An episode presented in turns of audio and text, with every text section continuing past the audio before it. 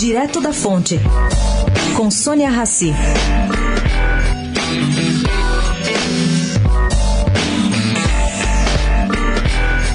Zequinha Sarney acertou ontem com Eliseu Padilha sua saída do Ministério do Meio Ambiente. Quando? No dia 31. E depois, em três semanas, ele vai definir se troca o Partido Verde pelo PSD para disputar uma vaga no Senado.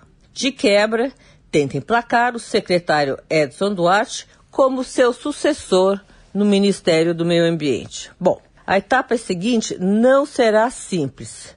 Zequinha Sarney vai brigar pelos votos maranhenses com ex-ministros Edson Lobão e com o ex-governador José Reinaldo. Pois é, Zequinha Sarney fará falta no Ministério do Meio Ambiente. Sônia Raci, direto da fonte para a Rádio Eldorado.